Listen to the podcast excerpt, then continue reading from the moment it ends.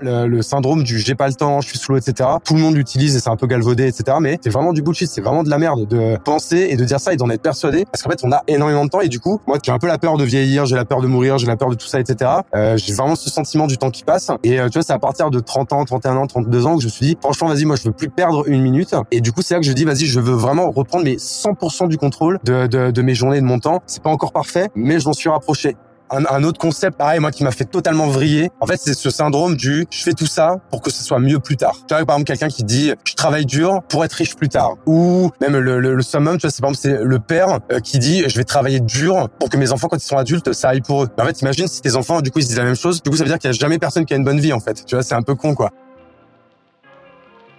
Une boîte est la somme de ses compétences. Fais-la progresser et elle s'envole. Laisse-la stagner et elle s'effondre.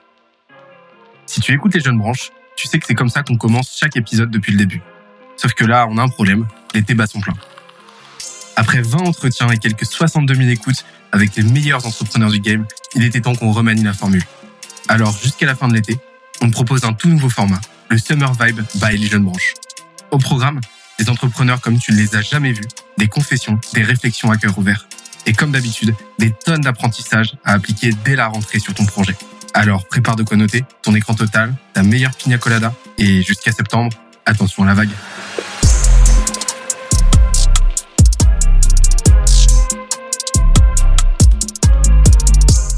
Cette semaine, je reçois Hugo Benz, serial entrepreneur dans l'industrie du textile.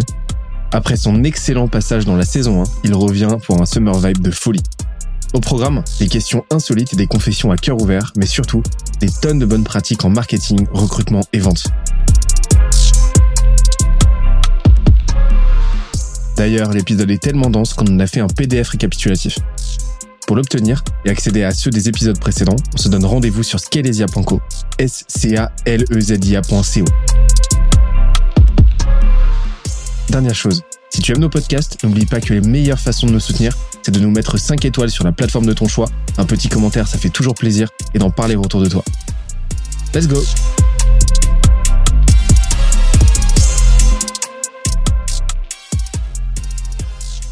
Bah, en fait, je suis particulièrement, euh, je, je, je, sais pas à qui je parle, là, je sais pas si je te parle à toi ou aux gens qui nous écoutent, mais je suis particulièrement ému euh, de te recevoir.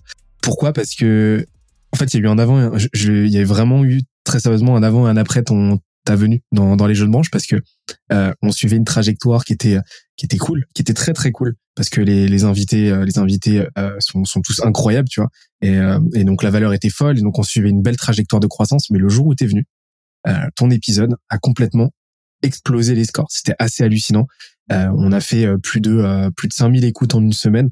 Euh, on a reçu du love dans tous les sens. Je crois que toi aussi, ça a fait aussi beaucoup beaucoup de demandes à la fois pour pour toi et pour et pour nous. Donc comme quoi les podcasts c'est aussi générateur de revenus en plus d'être générateur d'écoute et de créer des, de street cred. Et, et, donc je suis trop trop trop content de de te recevoir à nouveau, non seulement pour un petit bilan des un petit point d'étape, mais aussi voilà, pour, profiter de l'été un petit peu, parce qu'à la dernière fois, on a parlé de façon très cartésienne de, sujets pour certains passionnants, pour d'autres un petit peu rébarbatifs. Là, j'ai envie qu'on chill un petit peu plus. Bref, j'ai encore beaucoup trop parlé pour une intro, mais comment tu vas, Hugo Bah écoute, euh, ça va très bien. Bah écoute, euh, merci pour, pour cette intro. Moi, je t'avoue que c'est pareil. On peut euh, clairement dire qu'il y a eu un avant et un après mon passage dans, dans ton podcast, parce que c'est vrai que pour remettre dans son contexte, le jour où tu as sorti le podcast, j'étais sur la route direction l'Ukraine en fait où je m'étais engagé avec une euh, avec une asso pour euh, faire un, un, un convoi en fait euh, en partant de Bordeaux jusqu'en Ukraine donc 30 heures de 30 heures de camion où on amenait en fait des vivres, du matériel, des jouets, etc. pour pour les gens en fait à la, à la frontière à la frontière polonaise à, à Medica et, euh, et donc du coup en fait j'ai profité de, de, de ce voyage en fait pour répondre à toutes les demandes euh, que j'ai eues. Je crois que en, en une semaine j'ai dû prendre 3000 3000 demandes de connexion. Alors je te raconte pas le nombre de messages, mais également du coup d'opportunités euh, que ça m'a apporté. Donc, euh, en effet, je te, je te rejoins. Euh, faites des podcasts. Euh, c'est euh, des gens passent un très bon moment et en effet, il y a une grosse valeur ajoutée derrière. Il y a une très forte valeur ajoutée, notamment parce que tu as, envoyé du très très lourd. La, la, valeur est folle. Je, je, vous recommande incessamment sous peu d'aller écouter cet épisode. Écoutez celui-ci parce qu'on va bien se marrer. vous allez voir pourquoi. Mais mais mais mais allez écouter l'épisode de la saison 1 de Hugo euh, parce que vraiment euh, vraiment il a il a envoyé du lourd on a parlé de en fait de la méthode avec laquelle il, il, il, crée des boîtes, en fait, ex nihilo, à partir de rien, qui atteignent pour la plupart, pour la grande majorité, les leurs premiers millions de chiffres d'affaires dans la au cours de leur première année. donc, vous en doutez, la valeur est absolument incroyable. C'est c'est vraiment top. Et d'ailleurs, justement, parce que l'homme aux mille boîtes, comment tu définis aujourd'hui? T'en es où là? Après quelques mois Parce que je sais que pour toi, quelques mois, tu vois, c'est la relativité euh, restreinte des, des multi-entrepreneurs comme toi. Euh, quelques mois, ça, ouais, c'est comme les vies de chiens, quoi. On s'était parlé au mois de au mois de mai, du coup, si je dis pas de bêtises, ou, alors au mois d'avril. Et ça que bah depuis le mois d'avril, ouais, beaucoup de choses ont, changé pour moi. Du coup, euh, ça que pour remettre un peu dans dans le contexte, peut-être pour ceux euh, qui euh, qui, connaissent pas, euh, peut-être je vais me représenter en, en une minute. Hein. Moi, je m'appelle Hugo, j'ai 34 ans, je vis à Bordeaux et euh, bah, je suis accessoirement entrepreneur et, euh, et avec la particularité, comme tu le disais, d'avoir monté euh, pas mal de boîtes. En fait, j'ai démarré en fait une expertise que j'ai pris dans le B2B et principalement dans le milieu du textile personnalisé. Et du coup, cette expertise m'a amené plusieurs opportunités, qui m'a amené à monter plusieurs sociétés pour maîtriser, on va dire, plusieurs verticales. Donc, la plus connue, c'est évidemment Kimono, où, où aujourd'hui on se définit comme comme des culture designers, c'est-à-dire que notre métier, c'est de faire rayonner le, la culture des entreprises. Et tout ça, en fait, a commencé par la brique euh, du textile, hein, euh, du textile personnalisé. C'est d'ailleurs pour ça que euh, Olivier est venu me chercher à l'époque quand il a monté Kimono, hein, parce que pour, pareil, rendre à César ce qui est à César, moi, j'ai été un soldat de Kimono et très fier de l'avoir été. Mais le vrai fondateur et le vrai visionnaire et celui qui gère aujourd'hui d'une main de maître Kimono, c'est bien sûr Olivier. Hein, je pas du tout m'accaparer tout, tout le mérite qui, qui, bah, qui, qui lui revient. Et euh, du coup, bah, j'ai monté aussi du coup plusieurs autres boîtes. Donc il y a eu Kermesse pour les étudiants, Capsule pour la partie euh, euh, grande distribution, il y a eu Araok pour la partie achat, sourcing, etc. Et du coup, en fait, à, l'époque, je t'avais expliqué que je montais du coup en grosso modo une boîte tous les un an, tous les deux ans, puisque moi j'ai plutôt un profil de starter. D'ailleurs, c'était toi en fait qui m'avait aidé à, mettre un, mot sur sur sur, sur, sur cette définition. Et, et c'est vrai qu'au bout d'un an, au bout de deux ans, au bout de deux ans et demi, trois ans, alors je sens que j'ai plus vraiment de valeur ajoutée euh, sur euh, sur euh, sur la sur la vie d'une société. C'est en général à ce moment-là que je commence à, à doucement m'effacer. Tu vois, ça a été le cas pour Carmès en 2020, pour Kimono en 2021 où j'ai totalement quitté l'opérationnel. Et là, c'est vrai que depuis qu'on s'est parlé, bah du coup j'ai quitté là il y a très peu de temps l'opérationnel de la société Capsule. Et aujourd'hui, je me retrouve dans une situation qui est hyper inédite pour moi. C'est que pour la première fois de ma vie, bah, j'ai je n'ai pas d'associé opérationnel, je n'ai pas de salarié à manager. Et en fait, je suis un peu euh, tout seul avec moi-même pour euh, itérer, réfléchir, m'ennuyer parfois. Mais du coup, euh, euh, ça, ça booste incroyablement la, la, créativité. Et je suis en train, grosso modo, de préparer, on va dire, le premier projet de la prochaine décennie, parce que du coup, ça fait un peu plus de dix ans que, que je suis dans le textile. J'ai l'impression d'avoir fait un peu le tour, même si je sais que si une ou deux opportunités se présentent, je saurai les saisir. Mais là, voilà, je suis en train un peu de, d'itérer sur tout ça. Et euh, comme toi, j'ai bien trop parlé là dans, dans cette intro. Bah non, euh, t'es là pour parler. Donc, euh, mais là, là, là, justement, vu que tu es en train de, hum, voilà, on va dire d'explorer un petit peu la suite de ton parcours. C'est quoi les sujets qui t'intéressent en ce moment? Bah, du coup, en fait, c'est ça. Moi, je, là, pour l'instant, les certitudes que j'ai, c'est que du coup, ça va être quelque chose autour de l'entrepreneuriat, de l'éducation et de tout ce qui s'ensuit. Hein. Moi, tu vois, je reste un, un enfant de The Family euh, qui euh, qui a été hyper fan de ses contenus, que ça ça m'a énormément inspiré, énormément apporté. Aujourd'hui, je trouve qu'il y en a pas mal qui reprennent aussi un peu la main. Franchement, t'en fais, toi, t'en fais partie, Benoît. Il y a euh, Gabriel de, de, de Glossmaker qui en fait partie. Même non avec ses contenus sur sur LinkedIn et plein d'autres plein d'autres créateurs. Et du coup, tout ça en fait me passionne.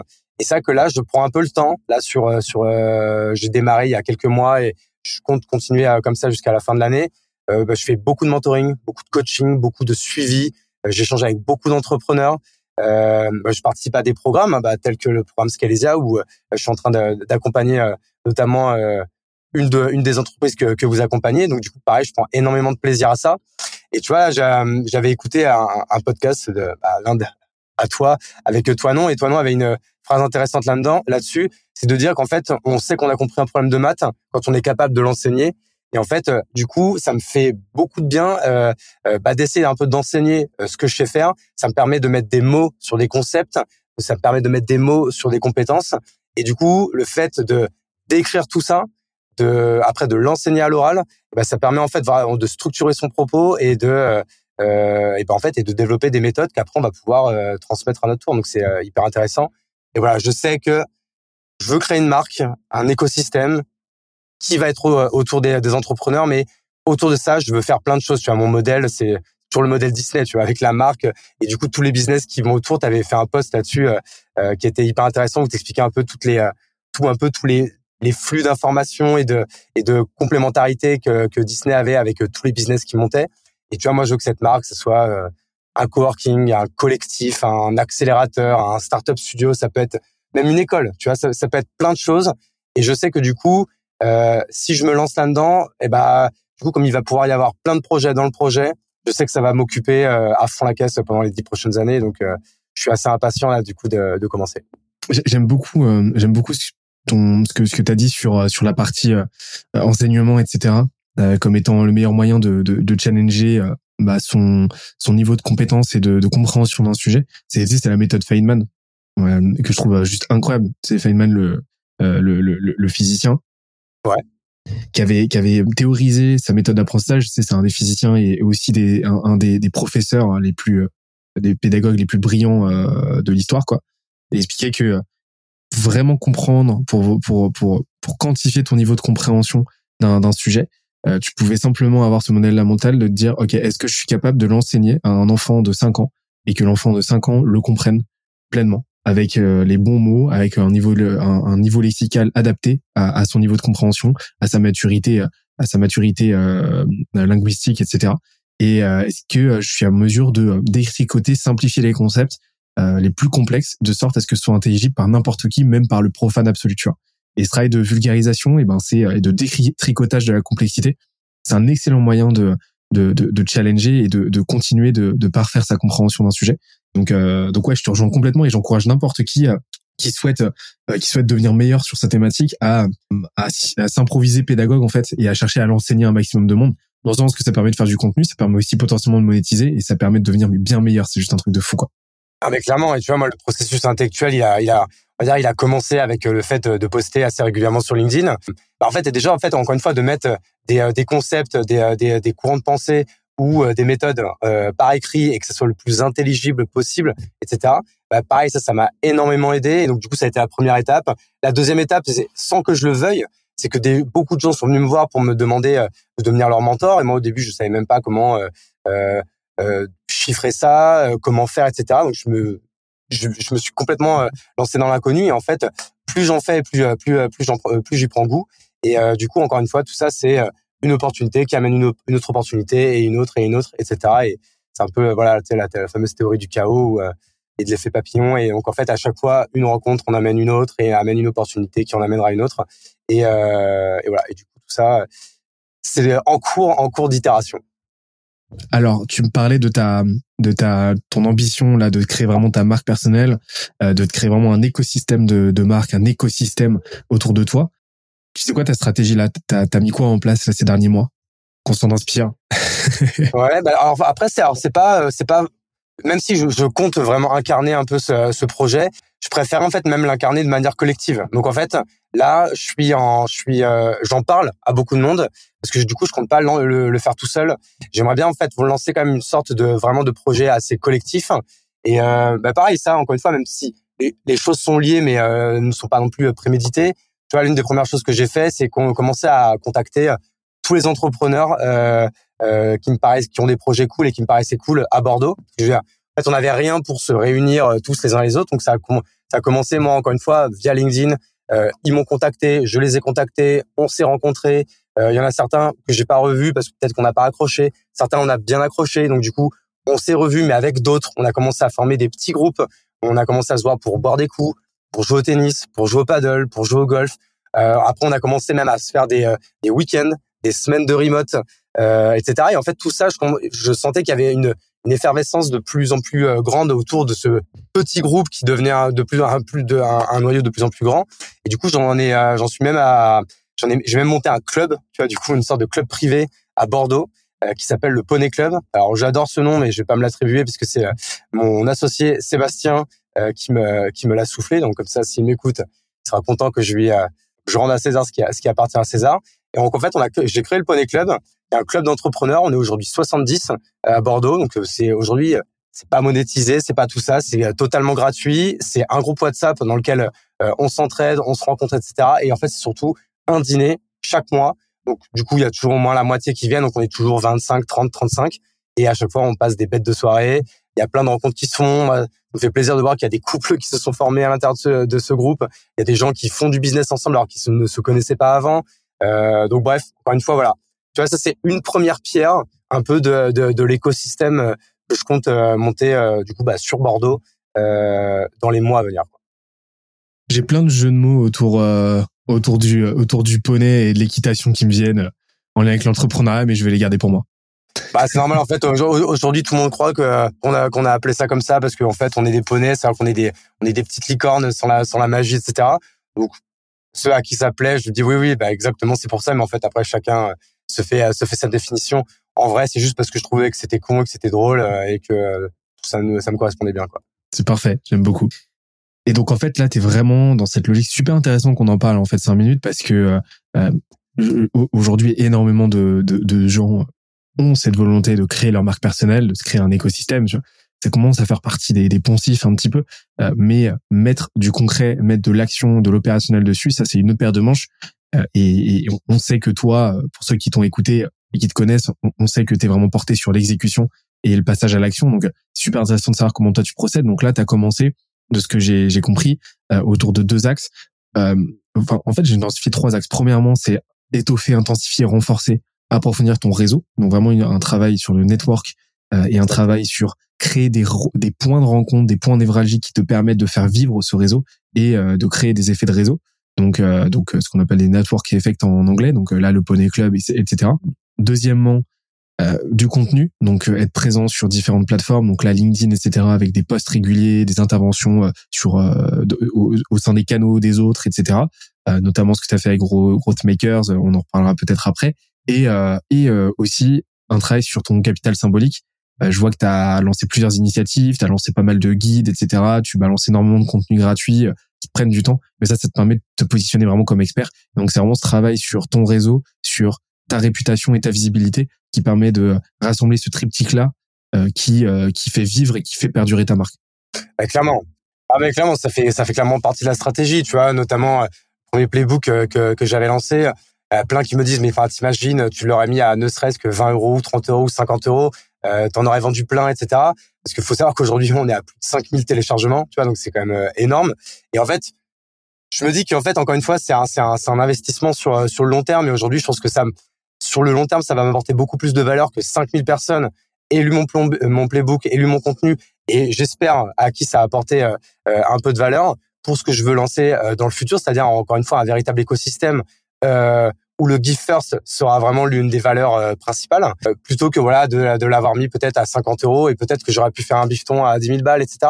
Mais encore une fois, si aussi je peux me permettre tout ça, c'est que j'ai aussi la chance euh, bah, de pas avoir de problème d'argent, d'avoir des revenus euh, réguliers et qui me permettent d'avoir le lifestyle que je souhaite. Et je, franchement, je pense que je suis au summum de, de ce que je souhaite, donc j'ai pas besoin de plus là-dessus et d'avoir assez d'argent pour investir dans l'immobilier, pour investir dans les startups. Alors, on en veut toujours plus et j'en veux toujours plus parce qu'on veut mettre des plus gros tickets, euh, investir plus, euh, lancer des projets de plus grosse envergure. Donc ça, ça encore une fois, c'est pas un problème. Je jouerai pas la mère Teresa sur sur sur cette partie, hein.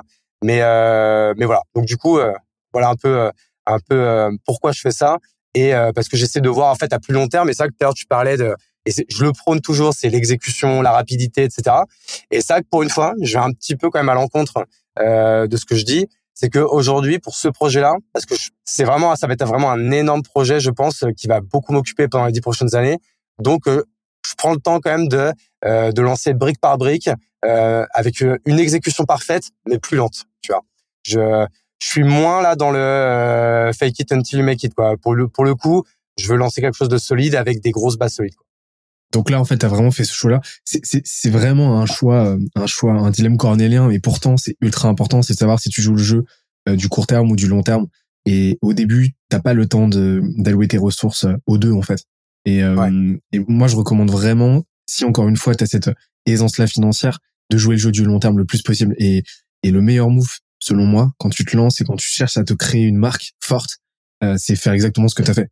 C'est-à-dire ce que j'ai moi aussi j'ai fait à l'époque, c'est-à-dire voilà, prendre un contenu, produire un contenu, des contenus à très forte valeur ajoutée que tu pourrais vendre sans problème et les donner gratuitement, c'est ce qui va t'apporter les plus gros effets cumulés sur la durée, qui va t'apporter aussi la plus grosse euh, rampe de lancement et euh, le, le, le, voilà le plus gros effet amplificateur.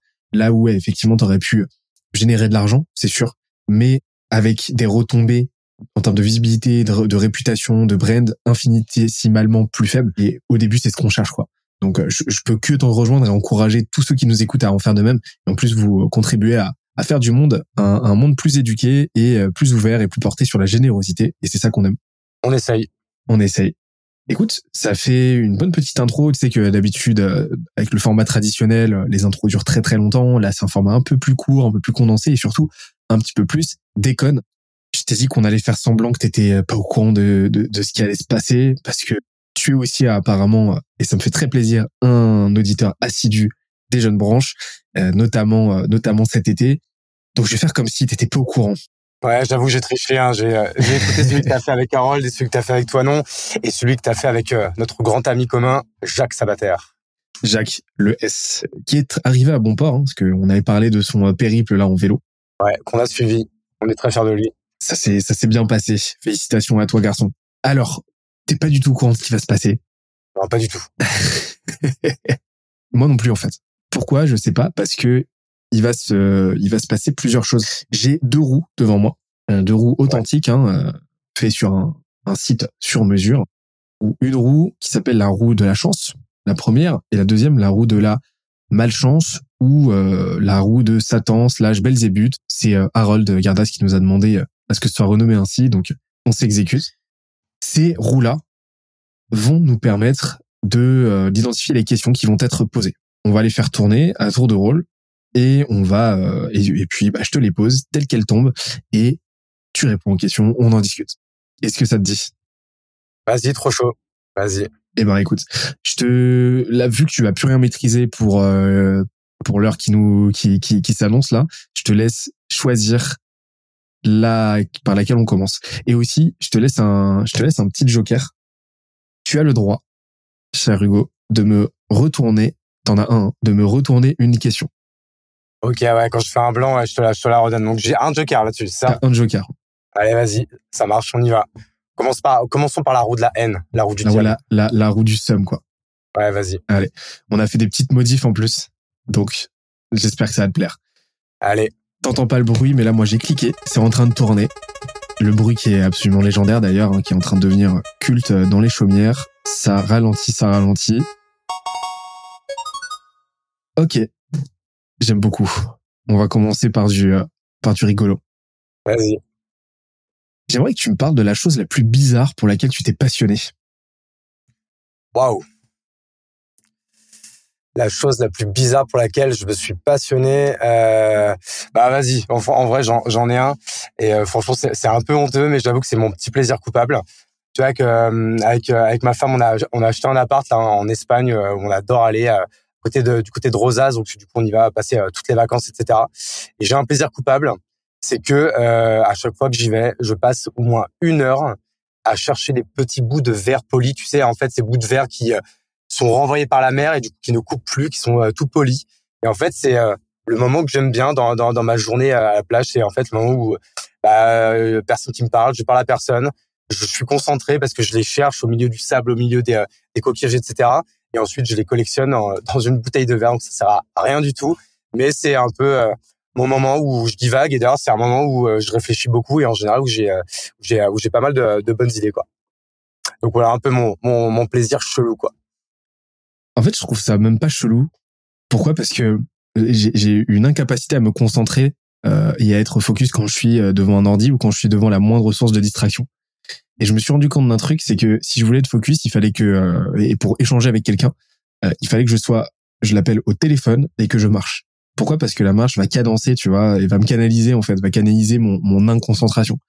Et, et c'est un petit peu ce qu'on retrouve là avec toi, ta, ta recherche du verre poli, c'est que tu te, tu focalises ton ton, acti ton ton activité ou entre parenthèses hyperactivité sur une tâche et ça te permet en fait d'éviter euh, de, de, de laisser ton ton esprit divaguer euh, en étant en pleine conscience Et en plus de ça, ça te permet de faire le vide, etc. Donc, je trouve que c'est une, une, une occupation vachement saine, en fait, tu vois. Et t'en as d'autres, est-ce que t'en as d'autres des petits rituels comme ça au quotidien? Parce que tu vois, tu fais, tu fais énormément de choses. Euh, t'as énormément de projets différents, etc. Euh, t'as aussi une vie sociale qui est bien remplie, euh, on le sait parce que le, le, le Poney Club, euh, c'est pas que pour parler business non plus. Euh, on imagine bien. Et t'as as une vie de famille, t'as une t'as une petite fille, tout ça. Est-ce que tu arrives à te t'allouer des, des moments comme ça de, de pleine conscience, de, de, de solitude, de réflexion et, et, et ça se ça se métalise comment? Bah, alors déjà, vrai que pour, pour répondre à une première partie euh, de ta question, c'est que moi, je suis quelqu'un qui euh, qui a besoin d'être routinier. C'est-à-dire que j'ai besoin déjà que tout soit noté et j'aime bien les choses qui se répètent euh, dans le temps. Tu vois, par exemple, si euh, tu vois, encore une fois, c'est pour le sport. Moi, je pourrais pas me dire, tiens, ce sport, un coup je le fais le mardi, un coup je le fais jeudi, un coup je le fais vendredi. C'est par exemple si je fais du tennis, c'est tous les lundis.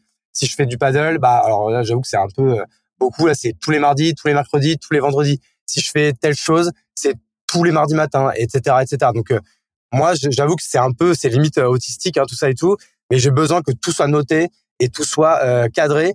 Et parce qu'en comme ça, en fait, j'ai comme comme moi, j'aime bien avoir, tu vois, ni Dieu ni maître, tout ça et tout. Et j'aime bien quand même en fait avoir un maître. C'est-à-dire, c'est ce que moi je me suis imposé de faire par le passé. Et donc du coup, en fait, à partir du moment où je suis là-dedans, c'est quelque chose quand même qui me qui me rassure et et qui fait où je sais que je suis dans les clous et que je suis pas en train de de partir en vrille, puisque du coup, si je me suis noté ça, c'est parce que du coup, je l'ai réfléchi, je l'ai euh, challengé et que du coup, je l'ai décidé. Donc, euh, je suis déjà, je suis vachement comme ça. Et après, pour répondre à la deuxième partie de, de ta de ta réponse, en fait, tu me demandais si j'avais un peu quoi des des routines où je me retrouvais un peu tout seul pour euh, pour réfléchir, pour tout ça. C'est un peu ça ta question, non? Ouais, exactement, exactement. Un peu comme un un, un, Nadal, tu vois. Euh, bah ça en fait, alors je, en fait du coup comme ça, comme je fais pas mal d'activités, comme du coup bah je vais beaucoup jouer au paddle, je vais au foot, je vais au golf, j'ai tout ça et tout. Bah, en fait c'est les moments où je suis euh, en chemin, que ce soit euh, à pied, euh, en trottinette ou en voiture ou quoi. Et en fait c'est les moments où pour le coup tu vois, je mets pas de musique, je mets rien, je, suis tout seul dans mes pensées. J'aime bien, j'aime bien ces moments un peu de solitude. Tu vois, je sais pas si c'est le fait de vieillir ou quoi, mais plus ça va, plus j'aime avoir des moments où je suis seul et dans le calme. Tu vois, j'en ai vachement besoin, quoi. Ok. Ouais, je parlais de, je parlais de, de Nadal. Il, fait partie des, ça fait, il fait partie des personnes vivantes qui m'inspirent le plus. Mais pourquoi? Parce que on, voit l'impact de la routine sur son entraînement et on voit à quel point c'est quelque chose qui entre guillemets s'inflige. Son délire, euh, tu vois, son, son délire des bouteilles. C'est un vrai truc de tennisman, ça. Hein. Les, euh, les, euh, les, les, routines et les tocs, c'est un vrai truc de tennisman, ça, il paraît. Hein. Mais il a poussé ça vraiment à l'extrême.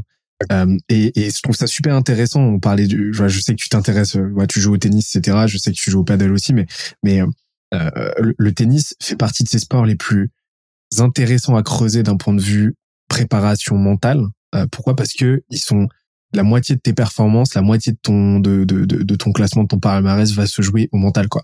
C'est-à-dire que au bout d'un moment, tu atteint un plafond de verre en termes de de de, de voilà, quand tu as atteint le top 20 mondial, euh, tu as atteint on va dire, euh, un peu la quintessence que tu peux atteindre en termes de compétences, tu vois, purement technique. Et après, tout ça, le reste, ça va jouer au mental.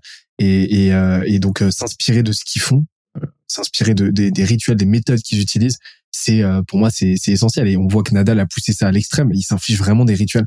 Et donc on voit que toi en fait c'est ce que tu fais au quotidien. Donc vraiment mais, mais concrètement d'ailleurs comment ça se matérialise? C'est-à-dire que voilà ta, routine quotidienne c'est quoi? C'est quoi les outils que tu utilises en tant qu'entrepreneur pour euh, bah pour euh, pour rester vraiment maître de ton temps et euh, et, et, ne, et ne pas le subir? Bah en fait alors moi du coup alors j'ai pas des routines quotidiennes j'ai des routines hebdomadaires parce que pour le coup j'ai quand même pas une journée dans la semaine qui se ressemble mais bah, en fait franchement j'ai pas mille outils hein. moi j'utilise Google Agenda et Evernote pour la, centralisation de notes et Notion pour mes OKR, donc pour mes objectifs. Donc si on remet dans l'ordre, je je rechallenge toujours, on va dire, mes objectifs euh, pro et perso. Donc du coup tout ça c'est noté euh, dans Notion. Ensuite, j'essaie de quantifier le temps. Alors là, je vais revenir un peu en arrière. Tu définis tes grands objectifs. Sur chaque grand objectif, tu le décomposes en plusieurs résultats clés, en plusieurs key results. Du coup, de ces key results, euh, bah, tu dénotes, on va dire, des choses à faire pour, enfin, pour, pour, pour y arriver. Tout ça, tu essayes un peu de le quantifier, c'est-à-dire en disant est-ce que dans la semaine, il va te falloir une heure pour y arriver, deux heures, trois heures, quatre heures, cinq heures? Ensuite, une fois que tu as, que tu as dit, par exemple, il faut, il te faut 4 heures, est-ce que tu vas être plus à l'aise en faisant quatre blocs d'une heure ou plutôt en deux blocs de deux heures ou même en un bloc de quatre heures Si genre il y a un jour, par exemple le mardi matin, euh, de 6 heures à 10 heures, euh, c'est le moment où tu une machine, c'est une tâche où il faut être hyper intense, tu te mets chez toi, tu t'enfermes et tu fais ça pendant quatre heures, tu fais que ça. En fait, après, c'est chacun s'auto-audite, s'écoute et euh, c'est comment il va le faire. Ensuite, tu le notes dans l'agenda. Du coup, de ça, donc par exemple, c'est tel qui résulte, on va l'appeler qui résulte Y. Et de ce qui résulte Y, j'en ai une note dans Evernote. Et quand dans la semaine, j'ai des idées qui concernent ce qui résulte, je les note et je les centralise dans cette dans cette note Evernote quoi. Et, euh, et du coup en fait après je pense plus parce que je sais que quand je vais avoir le créneau, c'est le moment où je vais ouvrir la note et que je vais euh, me mettre à enquiller pour euh, pour euh, avancer pas à pas jusqu'à réussir l'objectif. Donc du coup franchement Notion, Google Agenda, Evernote et c'est tout. Je trouve ça super intéressant. Pourquoi? Parce que en fait, tu as vraiment mis en place un système déjà ultra simple et, il faut que ce soit simple parce que si ça l'est pas, tu le suis pas en fait. Donc la stickiness est essentielle. C'est-à-dire que au, Nadal, hein, s'il devait faire autre chose que euh, que euh, bouger, euh, que, que mettre ses bouteilles en ordre, s'il devait faire trois fois le poirier, il le ferait jamais. Donc il faut que ce soit simple et facile à exécuter. Et en fait, ce que tu fais, c'est que tu crées l'espace mental visuellement factuellement avec ton Evernote, avec ton Notion. Donc, tu crées l'espace mental de la tâche en question, de ton objectif. Tu le quantifies, tu définis vraiment quelque chose avec déjà, en fait, un appel à la, dopamine, à la récompense de, voilà, le résultat. Je l'écris, donc, écrire le key result. Donc, tout est ratifié sur le papier, en fait. Et maintenant que ton espace mental est créé, tu mets ça de côté et ça te permet de scinder vraiment la phase d'idéation. Donc, toute la phase où, en gros, cette tâche-là, en fait, tu vas la nourrir de tes idées, etc. Tu vas laisser ça décanter euh, dans un coin mais ça tourne en toile de fond en fait la réflexion. Et ensuite, bah, tu as le moment de création qui est complètement scindé, où là tu sais que là, c'est le moment de passer à l'action, c'est le moment de, bah, de faire fructifier en fait toutes ces réflexions que tu as nourries pendant cette phase-là de, de décantation au préalable. En fait, je trouve ça super habile en fait parce que ça te permet de de, de, de marier euh, à la fois de marier les deux, ce qui est essentiel, et en même temps euh, et, euh, et, et en même temps de de, de, de, de t'éviter de te retrouver vraiment face à face à la feuille blanche à laquelle font face énormément de gens parce que justement ils superposent ces deux phases-là d'idéation et de création quoi. C'est pour moi c'est l'erreur c'est l'erreur fatale quoi, surtout quand tu fais du créa. Bah écoute ouais en fait moi ce que j'ai bien aimé dans ce que tu as dit en fait c'est que du coup en fait en faisant ça, je me je détourne en fait on va dire là c'est un peu cette pas le mot c'est pas la charge mentale mais en fait c'est du coup bon, si on va l'appeler comme ça cette charge mentale de de tout ce que tu as à faire, euh, le fait en fait de l'enlever de ma tête, de l'écrire, du coup, dans ce que j'appelle en fait, moi, tout ça, je l'appelle mon second cerveau et de le, en fait, de le sous-traiter à mon second cerveau qui ensuite, en fait, va exécuter au fur et à mesure de la semaine comme je me le suis indiqué. En fait, c'est comme si je me dédoublais avec euh, euh, un chef et un exécutant. Et en fait, moi, ça j'aime bien être, j'aime bien être le chef, mais ça me plaît aussi d'être l'exécutant. Mais du coup, c'est la même personne, donc il y a un petit côté schizo, mais bon, qui est, qui, est, qui est assez utile. Et du coup, je le fais exactement pour ça. Et ce qui fait que je ne suis jamais stressé, j'ai jamais l'impression de perdre mon temps euh, quand je fais quelque chose. Tu vois, quand euh, je fais autre chose que, que travailler, je ne suis pas en train de me dire euh, putain, ce temps-là, je pourrais le passer à travailler et à avancer. en fait, non. Parce que dans tous les cas, je suis un objectif, je sais en combien de temps je, je dois le faire. Je l'ai noté dans mon agenda pour que ça soit euh, pour que ça soit fait. Donc du coup, tous les créneaux où il n'y a pas assez de blocs pour avancer, en fait, il y a pas en fait il y a pas à rougir de faire autre chose. Et du coup, c'est c'était un vrai game changer dans, ma life, ça. Et c'est, on va dire, ça fait quatre ans que j'itère sur tout ça. Et on va dire que ça fait à peine quelques mois que je suis 100% à l'aise. Hein. donc, du coup, voilà, les gens qui démarrent un peu ce processus, dites-vous que ça va prendre du temps et que faut pas être déçu si euh, ça ne marche pas euh, dès le début. Faut savoir que à partir du moment où vous faites un petit peu mieux chaque semaine, euh, un peu mieux chaque mois, bah déjà c'est une victoire. Et de toute façon, on n'a jamais terminé. Moi, tu vois, il y a, il y a, il y a cinq mois, j'avais l'impression que j'étais un, un dieu de l'orga. Et quand je regarde mon agenda d'il y a cinq mois, je trouve que c'est nul à chier parce que c'est mieux maintenant, tu vois. Et pareil, je fais jeu, tu vois, de faire des captes écran de mon agenda tous les six mois depuis trois ans. Et quand tu regardes l'évolution, c'est euh, c'est c'est ouf parce que à chaque fois ça s'améliore quoi. Et bah écoute, je te propose de passer à la question suivante. Ouais, roue, roue de la gentillesse. Là. La roue du gentil sans plus attendre, je clique. Euh, tu choisis le, le son qui sera joué. Ça peut être un morceau, ça peut être un bruitage. Je te laisse nous dire là en live. Waouh, tu me, tu me, tu me prends de court. Euh, Vas-y, tu pourras mettre la chanson d'intro de Pulp Fiction. Allez, ça marche. C'est parti.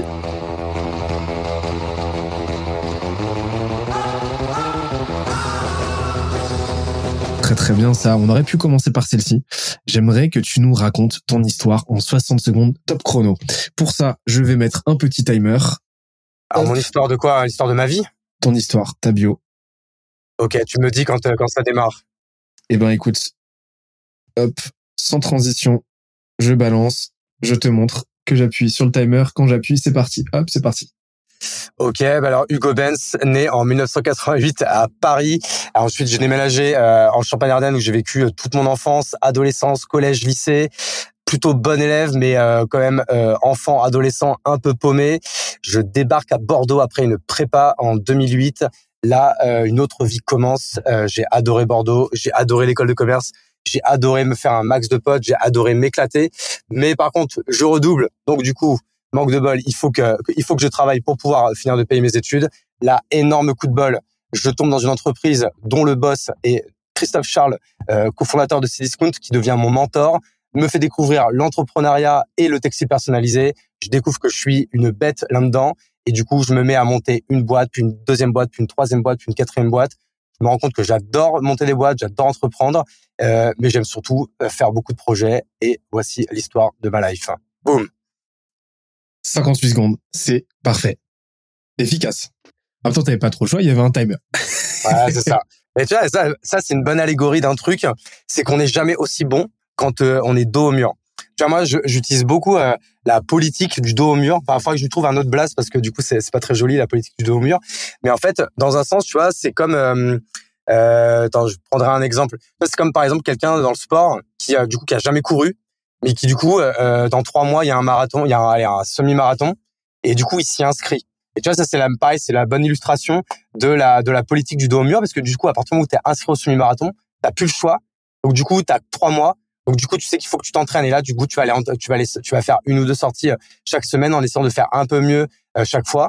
Mais du coup, tu seras prêt le jour J, puisque du coup, t'as pas envie de marcher les 20 bornes, ou alors de te ridiculiser, ou alors de vraiment, bah, de, de vraiment te faire mal physiquement. Et du coup, cette politique du dos au mur, de quand t'as pas le choix, tu te mets un objectif et tu dis t'as pas le choix, et ben c'est un bon truc. Tu vois, j'ai un autre exemple là-dessus. euh, moi, quand euh, la première boîte que j'avais montée, c'était une usine. On avait une capacité de prod, par exemple, de 1000 pièces par jour. Donc, si tu fais le calcul, ça fait 20 euh, 000 pièces euh, par mois. Euh, moi, si quelqu'un arrivait et me disait j'ai besoin de 30 000 pièces pour dans trois semaines, et ben instantanément, je réfléchissais jamais en mode ah peut-être ça va être difficile ou quoi. Je disais toujours oui et je dis, à partir du moment où on est dos au mur, bah maintenant, on va chercher une solution. Et, euh, et tu vois, pareil, je peux me donner un autre exemple, tu vois. Alors, c'est peut-être plus un exemple pour les solopreneurs ou quoi, etc.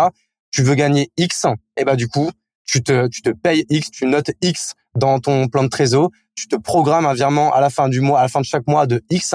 Et du coup, comme t'as pas le choix, t'es dos au mur, et bah, du coup, tu vas aller faire le taf pour aller chercher assez d'argent pour te payer X. Et surtout, tu vas mettre de côté tout le superficiel et tu vas aller directement à l'essentiel. Et ça, c'est moi, c'est un truc que j'applique sur moi, mais au quotidien. J'aime beaucoup euh, ce que tu dis parce que je me retrouve complètement là-dedans. À partir de ça, si on extrapole un petit peu, un petit peu, j'ai tendance à identifier euh, deux grands types d'entrepreneurs.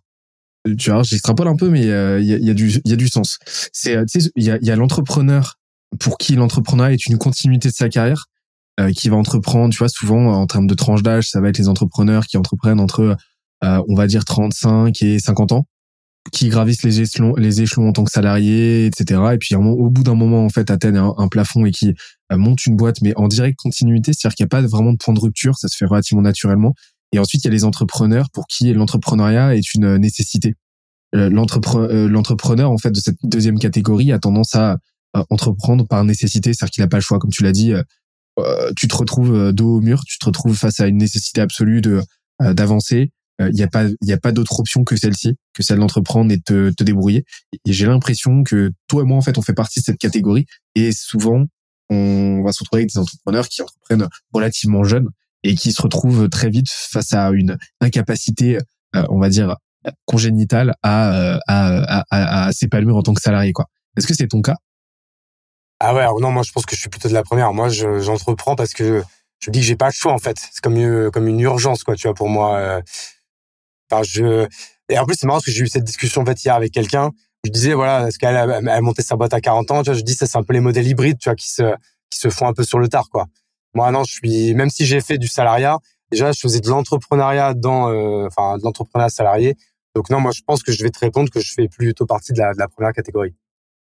Ok. Eh ben écoute, parfait parce que moi aussi, on va pouvoir créer le, le, le club des entrepreneurs euh, au pied du mur. Ok. Le, le poney club au pied du, au pied du mur, c'est parfait. Vas-y, trop chaud. On retourne du côté de la roue de Satan. Ah, la roue de la haine. Qui va tourner tranquillement pendant que Alex nous balance un petit morceau de drill. Je sais que ça va lui faire vachement plaisir. Lui qui produit de la très très bonne drill.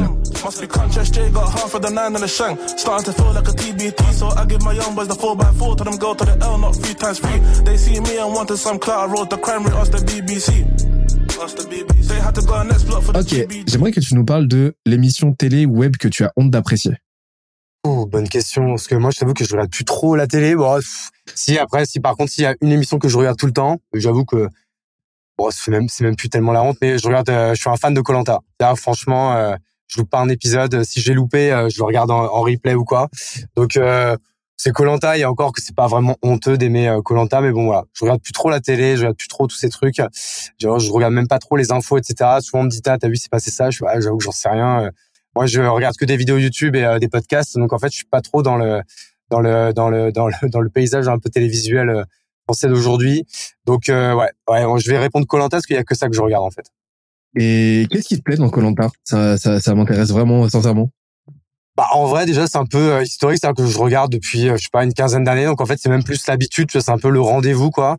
Et euh, non, j'aime bien aussi le côté de euh, qu'est-ce que je ferais si j'y étais, tu vois Est-ce que je serais, est-ce que je serais bien vu les gens? Est-ce que je serais bon dans les épreuves? Est-ce que j'arriverais à tenir le manque de sommeil, manque de bouffe, manque tout ça? Il y a une partie de moi en fait qui quand même rêverait de le faire pour savoir si euh, si, si j'en serais capable quoi. ça fait un moment que je regarde plus, mais euh, la sociologie derrière est quand même vachement intéressante. Je, pense que ça serait intéressant de mettre deux trois sociologues, anthropologues, anthropologues, euh, sociologues dessus et tu vois sur toutes les saisons faire un petit peu des moyennes de tout ça et parce que je pense qu'il y, a, énormément de énormément de choses passionnantes à, à, à en tirer tu vois sur euh, sur le comportement humain sur euh, sur sur la sociologie des groupes, etc. Tu vois. Ouais, non, mais carrément, c'est hyper intéressant, tu vois, des fois, de voir les, les challengers qui finalement s'en sortent, etc. Tu vois, j'aime bien, euh, j'aime bien ce côté-là, tu vois, j'aime, j'aime toujours bien, tu vois, les, euh, toujours pour les challengers. Tu vois, par exemple, moi, Roland Garros, j'adore Nadal. Du coup, moi, je suis toujours vénère parce qu'en fait, moi, je suis toujours pour celui qui est moins bien classé que l'autre. Donc, il y a quand même, il y a souvent quand même peu de surprises, quoi. Tu en as souvent quelques-unes en huitième, en quart, etc. Mais, euh, mais bref, donc pour revenir à Colanta, ouais, c'est vrai que du coup, euh, il y aurait quelques expériences sociologiques à faire, on est d'accord. Tu vois, moi, j'aime bien, euh, j'aime bien Top Chef. Et alors, ça m'intéresse. Tu vas me dire si tu retrouves un petit peu les mêmes choses, les mêmes choses euh, euh, dans Colanta, parce que je, ouais, j'ai pas regardé depuis un moment, mais Top Chef, c'est la seule émission que je regarde à la télé. Pourquoi je regarde? Parce que déjà, je trouve que quand tu fais du contenu, c'est juste un must à regarder en termes de, de qualité, de, de qualité de réalisation, d'écriture, de scénarisation. C'est juste hallucinant. C'est-à-dire que t'as pas une seconde où tu respires, t'as pas une seconde où tu te poses la question de est-ce que je est-ce que je est-ce que je me casse ou pas, est-ce que je zappe. Est-ce que je vais zapper hein Je suis d'accord avec toi. Ma, ma, femme regarde Top Chef et moi pour le coup, je regarde d'une oreille. Enfin, tu vois, je regarde plutôt d'un œil et j'écoute d'une oreille. Du coup, c'est souvent le moment où elle regarde Top Chef parce qu'en plus ça dure une plombe. C'est un moment en fait où j'aime bien justement bosser. Tu vois, je suis un peu dans un entre deux. Si ça m'intéresse, je regarde. Sinon, je suis. Euh, tu vois, c'est le moment où tu sais, tu fais un peu tous les mails. Tu sais, moi, je, je classe mes mails en en archive, en to-do later, quand c'est du coup, il faut le faire, mais euh, peu importe si je le fais dans une semaine ou deux semaines. Et j'ai une euh, liste qui s'appelle chaud bouillant. Et donc, tu vois, c'est pendant Top Chef, c'est un peu le moment où je fais ma to-do later, quoi. Tu vois, les trucs, c'est important, mais c'est pas urgent, quoi. Donc, du coup, euh, voilà, je le fais un peu en dilettante. Et, et en plus, ça, que, en plus, moi, j'adore la bouffe, j'adore les bons restos. Tu vois, moi, je, je suis pas quelqu'un d'hyper matérialiste, c'est-à-dire que je m'achète pas beaucoup de trucs, hein, tu vois le t-shirt que j'ai là, il coûte 5 balles. Euh, j'ai la même casquette depuis 10 ans. Euh, euh, j'ai un short de bain là, tu vois, et je suis en tongue. Donc tu vois, c'est pas, je, je, m'achète pas non plus énormément de trucs. Mais par contre, là où j'aime bien me faire plaisir, c'est sur les expériences et la bouffe. Tu vois, ça en fait partie. Et ça que moi souvent, je suis impressionné par par la technique des types, quoi. Tu vois, là, ça fait un peu le mec qui a dit, oh, je regarde que Colanta, mais en fait, finalement, je connais un petit peu Top Chef aussi. mais en fait, ces deux émissions sont extrêmement balèzes pour euh, pour euh, pour susciter une forte rétention. En termes de contenu, c'est juste hallucinant. Chaque plan est pensé. T'as une vraie rythmique, t'as une vraie méthode. Et quand t'es créateur de contenu, pour moi, ça fait partie vraiment vraiment des des contenus des émissions à regarder absolument pour analyser un petit peu les dynamiques, les mécaniques scénaristiques, les mécaniques d'écriture, c'est c'est juste de la folie. Idem sur YouTube, tu as MrBeast par exemple. Regardez ce que fait MrBeast par exemple. voilà les meilleurs YouTubeurs américains. Pourquoi? Parce que d'un point de vue contenu, indépendamment des sujets en, en eux-mêmes, hein, d'un point de vue purement content, création, c'est juste hallucinant le niveau de maîtrise qu'ils ont. Et ouais, je te rejoins sur le fait que il y a aussi un autre aspect euh, dans, dans Top Chef qui est super métier, qui est super motivant, c'est le niveau d'excellence atteint par, par, par les candidats et les candidates. Ça, ça, ça, devient indécent. C'est hallucinant. Les mecs, tu leur donnes, tu leur donnes un chou-fleur et du chocolat, ils t'en font un plat d'exception, quoi. Tu vois, c'est, euh, c'est quand même, c'est fou, quoi. C'est fou et, et ça motive quand t'es, euh, quand t'es entre, voilà, ça, ça me motive perso en tant qu'entrepreneur parce que je me ah dis, il y, a, y a toujours moyen de se dépasser et souvent les, voilà, les candidats, les candidates se, se pointent avec déjà un niveau euh, de malade et on se rend compte que euh, au bout de quelques semaines, ils ont complètement transcendé ce qu'ils pensaient impensable euh, en termes de niveau et, et, et, euh, et c'est beau à voir et, et c'est et à chaque fois à chaque fois c'est un gros boost quoi. Et, j'ai l'impression que Colanta c'est un petit peu pareil parce que les candidats et les candidats explosent leur barrière mentale et, ça t'envoie aussi des messages assez positifs qui je pense te reboostent pour le lendemain, l'air de rien. Trop bien. T'as vu, on n'est on, pas mauvais pour pour extrapoler et pour c'est ça, ouais. pour approfondir chaque question. Eh ben, encore un petit coup de roue de la chance, de roue de la fortune. Ça tourne, ça tourne, ça tourne. On est parti. Hop, le livre que tu as lu ou pourrais lire mille fois. Euh, un livre que j'ai beaucoup lu. J'ai beaucoup lu euh, un livre qui s'appelle La 25e heure. Alors c'est vrai qu'à chaque fois dans les podcasts, on me le demande euh, je parle de celui-là, donc ça que ça fait un petit peu redondant. Mais tu vois, tout à l'heure, on parlait de ce qui est bien, c'est en fait quand, quand tu pour expliquer un concept, du coup, c'est vraiment de le vulgariser et de pouvoir en fait expliquer à un enfant de 5-6 ans.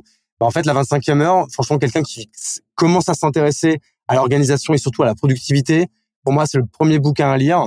Euh, le pitch, il est, en fait, il est simple. Les, les, les trois auteurs, je crois qu'ils sont trois, ils ont été interviewés, je sais plus, 50, 100 ou 200 euh, entrepreneurs en leur demandant à chacun leurs tips, leurs hacks euh, de productivité pour gagner du temps, pour aller plus vite, euh, et, etc. Et ils ont tout condensé euh, dans ce bouquin qui se lit hyper facilement. Et quand on veut démarrer, tu vois, quand on veut se mettre un peu dans, dans ce nouveau mindset de euh, c'est bon, j'arrête de subir mon temps, je veux redevenir maître de de de, de, de mon horloge, etc. Et bah du coup, je pense que c'est un premier très bon bouquin à lire. Et franchement, il tout seul et souvent je l'ai je crois qu'en plus ils ont fait des rééditions que je l'ai je l'ai relu plusieurs fois. Et par exemple, tu vois, moi, mes salariés, c'est le livre que je que, à qui j'offre, enfin que j'offre euh, à chaque fois. Pareil, un nouveau pote entrepreneur avec qui on parle de productivité, je lui dis bah vas-y, premier cadeau que je te fais, c'est ce bouquin. Je crois qu'il coûte 10 euros euh, euh, à la Fnac. Franchement, je vous le conseille. La 25e heure, très bon bouquin. De, je l'ai pas lu, mais de ce que j'en ai compris, il fait partie de ces livres qui est pas trop axé storytelling, tu sais. Ah, il est vraiment c'est pas du tout de la psychologie ou du bullshit, euh, etc. et tout. C'est que des exemples concrets, des outils, des méthodes. Euh, encore une fois, des exemples concrets qui ont été testés et approuvés par des entrepreneurs, par un entrepreneur ou plusieurs entrepreneurs. Donc du coup, encore une fois, on n'est pas obligé de, de, suivre à la lettre tout ce qui est mis dans le bouquin. C'est plus, on fait vraiment sa liste de courses, on lit. Euh, moi, tu sais, j'avais, je me rappelle, je l'ai lu en 2018. C'est la première fois que je prenais des vraies vacances. J'avais pris un vrai recul sur tout ça et du coup, je voulais plus subir mon temps voulais me reposer et euh, démarrer, on va dire, une, nouvelle vie, vraiment reprendre le contrôle. J'avais lu ce bouquin et tu vois, je mettais des petites annotations sur les pages. Euh, j'ai corné tout ce qui m'intéressait pour pouvoir après le. Tu vois, je l'ai relu une deuxième fois, me dire vas-y ça j'ai bien aimé, je l'avais, euh, sélectionné, boum, je le teste. Et les trucs que j'ai testés que j'ai gardés, euh, tu vois, la méthode des blocs. Franchement, c'est dans ce livre-là que, que je l'ai lu. En fait, ça me paraît évident quand je le lis. Je lui dis mais en fait, j'apprends rien aux gens. Tout le monde fait ça. Mais non, en fait, tout le monde ne fait pas ça. Et, euh, et moi, c'est dans ce bouquin que je l'avais que je l'avais lu la première fois. Quoi. Vu que tu, tu l'offres à tout le monde, etc. Euh, enfin, c'est vraiment un livre transcendant pour toi. C'est quoi aujourd'hui les, les, les, systèmes que tu en retiens, vraiment ce que tu as implémenté dans ton quotidien? Bah, Ça a eu quel impact sur ton quotidien aujourd'hui, euh, façon pratico-pratique bah, En fait, déjà, en fait, encore une fois, c'était, ça me mettait le pied à l'étrier. Tu vois, bah, pour reprendre un peu l'exemple du mec qui veut faire un joint semi-marathon ou même un marathon, bah en fait c'est le fait de euh, euh, d'enfiler un short, des baskets et même d'aller courir 2 kilomètres. Tu vois, même si euh, tu as, couru pendant 10 minutes, bah au moins tu as commencé. Donc tu vois en fait moi déjà ce livre, c'était la première brique euh, d'un nouveau système mental que je voulais que je voulais que je voulais m'auto-créer en fait grosso modo. Donc déjà ça m'a apporté ça et ensuite vraiment dans le concret, tu vois en fait à part cette méthode des blocs et tu vois a quelques outils Mais tu vois, notamment, pareil, je vois, il parle beaucoup de la centralisation des notes, du time boxing. Il parle, euh, pareil, il parle, tu vois, à l'heure, on en parlait du fait, tu vois, d'avoir des routines, d'aller marcher une heure et de rien faire. Tu vois, ils prennent les exemples de euh, du philosophe euh, Emmanuel Kant ou même de Bill Gates euh, qui font ça, ou en fait, ou en mode, euh, ils sont obligés d'avoir des moments où ils font rien, où ils s'ennuient. C'est le moment où leur créativité était la plus, la plus, la plus, la plus efficace. Bah, du coup, tu vois, tous ces petits trucs, je ne dis pas que je fais tout à fond, mais j'ai tout testé et les choses que j'ai bien aimées, je les ai gardées. Et les choses que j'ai moyennement aimées, que j'ai un peu changé, que j'ai remis un peu à ma sauce, c'est les trucs euh, qui n'ont pas marché sur moi ou que je trouve pas utiles, bah je les, je les ai pas pris quoi. Tu après, tu prends ce que tu veux quoi dans le programme quoi, limite. Ok. Donc tu tu tu nitpick en fait, tu choisis tes tu choisis tes euh, les leviers intéressants que tu as envie d'actionner, ce que tu as envie de d'en retirer. C'est ça qui est intéressant, c'est que tu te constitues ton propre système, c'est pas quelque chose de, de monolithique. exactement. T'as tout en fait, t'as tout résumé. La productivité en fait, c'est pas un modèle, c'est se construire le meilleur modèle pour soi-même. Et ça, du coup, c'est propre à chacun et il n'y a pas deux modèles qui sont identiques, quoi. Il y a des modèles qui peuvent se ressembler, qui peuvent euh, s'inspirer, s'influencer, etc. Mais il n'y en a pas deux, deux identiques. J'avoue que c'est un vrai sujet de mon côté. C'est le sujet de la, de la productivité saine. Euh, j'ai du mal à trouver cet équilibre où euh, j'ai des journées où, tu vois, soit j'ai cette chape de plomb de me dire ah ma journée elle a été décousue alors que j'ai produit, soit soit je je vais avoir des journées vraiment cramantes en fait où je vais faire du 8h 21h quasiment non-stop et à la fin je finis avec les yeux explosés, je suis défoncé et je me suis pas trouvé plus productif que ça. Et donc c'est c'est un vrai enjeu de réussir à trouver la, la tangente et à et, et à avancer constamment. Moi j'ai un j'ai un modèle mental où je me dis voilà il y a, y a les tâches routinières que tu vas faire constamment, tu vois donc le contenu, euh, tu as X posts à faire, tu as X contenu à produire toutes les semaines, tu as X points à faire avec tes équipes. Donc ça c'est les tâches on va dire evergreen. Et après ce que je ce que je me note c'est que bah, là plus le temps passe et plus ça a tendance à être euh, compliqué à faire, mais sur les premiers mois de mon ma boîte, j'avais comme objectif, en plus de ces tâches routinières, de tous les jours faire une tâche, on va dire euh, unique, tu vois, une tâche euh, novatrice en fait, une tâche euh, innovante qui me permettait de faire avancer mon business dans le dans le bon sens. En fait, ça, euh, ça te l'est à ça, et ben c'est, tu vois, ce KPI là, ça, ça permet d'avancer constamment, de d'élargir ta zone de confort et de pas te cramer et de décorréler en fait ton, ton input de ton output. Et ça a marché plutôt bien pour moi, mais après, je suis très très loin d'être un expert en productivité. ah ben moi, je, j'estime en fait que je suis pas non plus encore un, un putain d'expert, mais par contre ça que j'ai tellement pensé le sujet que je m'estime quand même euh, euh pertinent pour pour en parler et même pour euh, euh pour pour l'enseigner par exemple aux entrepreneurs que j'ai euh, que j'ai que j'ai en motoring ou en coaching etc. Parce que du coup en fait c'est même pas en fait que je trouve ça utile, c'est qu'en plus je trouve ça passionnant en fait cette ce fait en fait de s'enlever cette barrière, de se dire euh, putain, euh, mais euh, tu vois, bah, c'est un peu décousu ce que je dis, mais tu vois, quand je dis à mes potes, ils détestent quand je leur fais un peu cette démonstration. Mais tu vois, quand ils me disent ah putain, là t'étais au paddle, là t'étais au tennis, là t'étais au golf, là t'étais machin, là t'étais truc. Du coup, en fait, eux dans leur dans leur imaginaire, alors je dis pas qu'ils sont tous comme ça, hein, certains, je les je les nommerai pas. Mais en fait, en gros, ils pensent que je glande rien, que je me que je me branle ou quoi. Alors que j'ai envie de dire, mais en fait, non, en fait, c'est pas du tout. Enfin, tu vois, L'exemple que je donne, c'est quelqu'un de normal qui se lève à 7 heures et qui va se coucher par exemple à minuit. C'est-à-dire que quand même sa journée, elle a duré, euh, je suis mis en calcul, en, a duré 17 heures.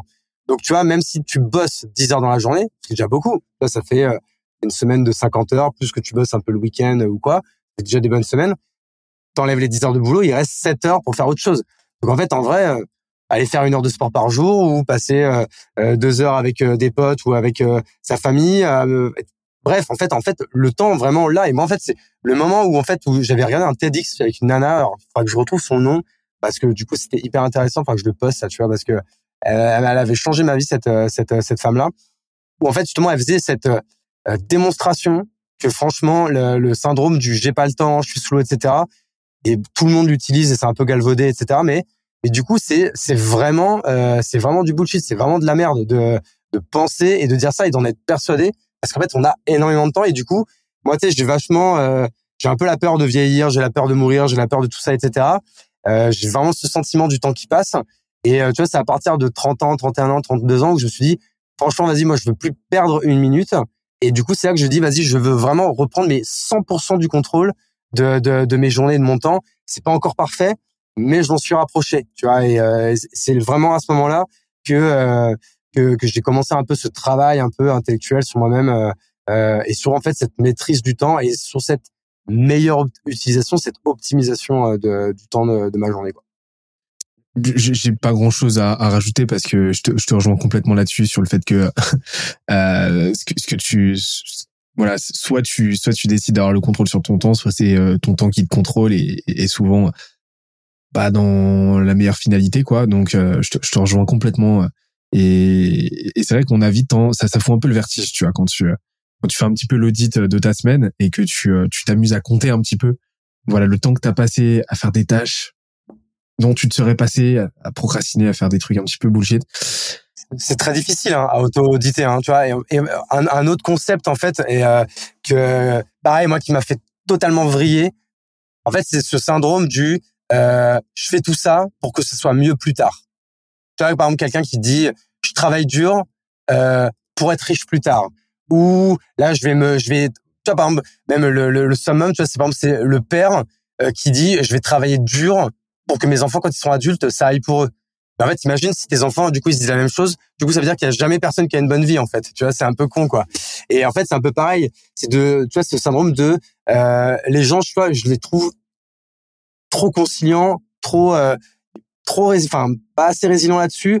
Trop, euh, attends, je j'arrive pas à trouver le, trouver le bon mot, mais je trouve fait trop patients euh, avec le, le temps qu'ils vont perdre pour que ça aille. Tu vois, par quelqu'un qui dit ouais, mais là, je vais me buter pendant dix ans et si dans 10 ans, je vends ma boîte euh, 2, 3, 4, 5, 10 millions, du coup, après, je serai à l'aise.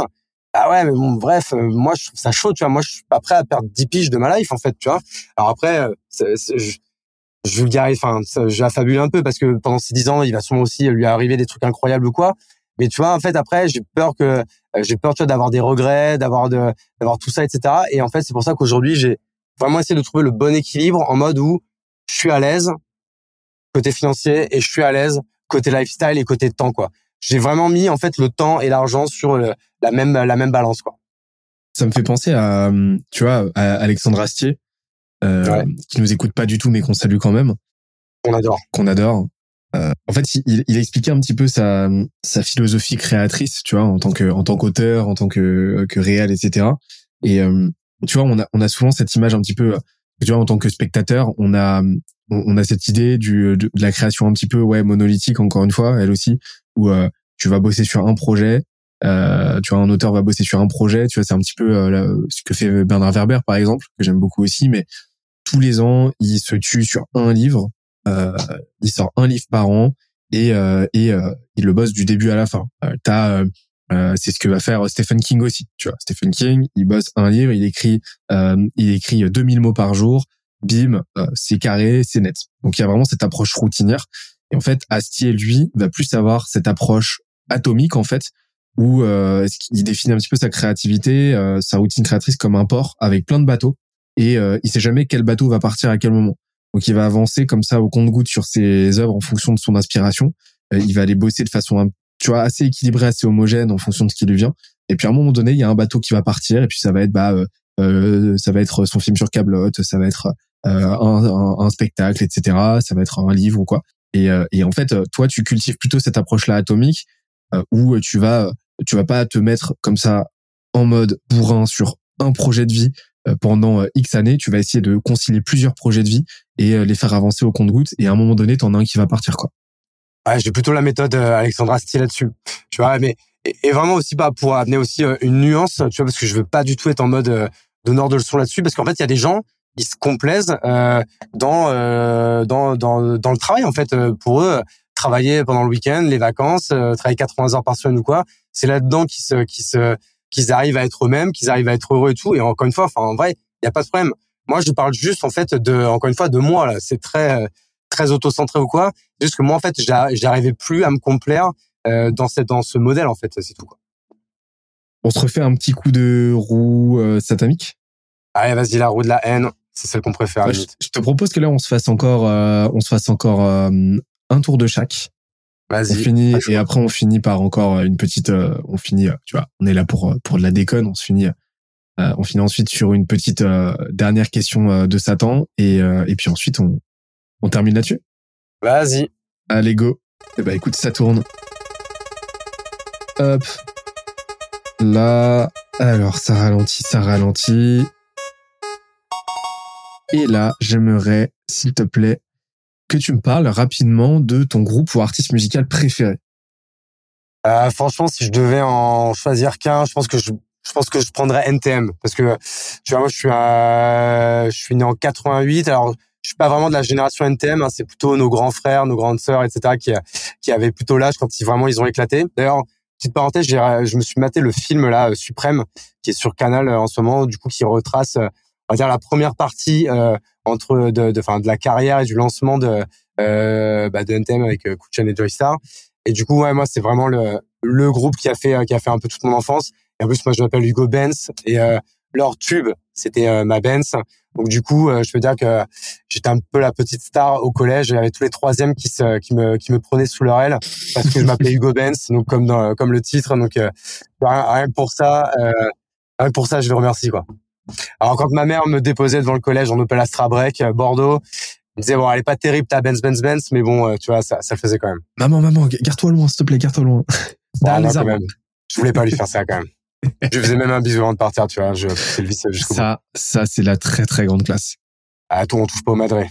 On touche pas. Et euh, donc là, t'es es vraiment plus de l'école euh, rap, euh, hip-hop? Ouais, j'avoue que je suis toujours encore maintenant. Après ça, que plus tard, j'ai découvert un peu le rap US et tout en plus toutes ces histoires, etc. Parce que pareil, nous on entendait tous les grands frères, etc. qui ont parlé de la mort de Tupac, la mort de Biggie, de la mort de tout ça.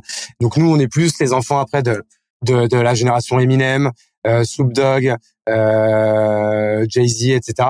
Et, euh, du coup, ça m'a toujours passionné. D'ailleurs, je, je pense que j'ai regardé tous les documentaires et tous les films sur ce sujet. Et euh, ouais, pareil, donc je suis aussi euh, pas mal passionné par, par le rap US. Encore une fois, rap US assez mainstream, etc. Je suis pas non plus un, un vrai connaisseur. Ok, trop bien. Et aujourd'hui, t'écoutes qui? Bah, franchement, euh, franchement, c'est avec moi. Si tu vois, là, si je prends la, playlist que j'étais en train de d'écouter là entre entre le paddle et, euh, et Villa Maria pour euh, l'enregistrement de ce podcast, c'était c'était un son de Exhibit. Donc tu vois, on était on était encore on était encore dans dans le rap US quoi. Ah oui, c'est à, à l'ancienne quoi c'est un peu à l'ancienne, ouais. Je j'écoute moins ce qui se fait aujourd'hui. Pourtant, il se fait des trucs de ouf. Mais tu vois, du coup, je suis pas du tout à la pointe. Je suis resté, je suis resté un peu nostalgique euh, sur tout ça. Et donc, du coup, euh, j'écoute plutôt des sons euh, des années 90, début 2000, quoi. Eh ben, écoute, on est parti. L'ultime tour de roue de la chance. Ok. Qui est déjà en train de tourner.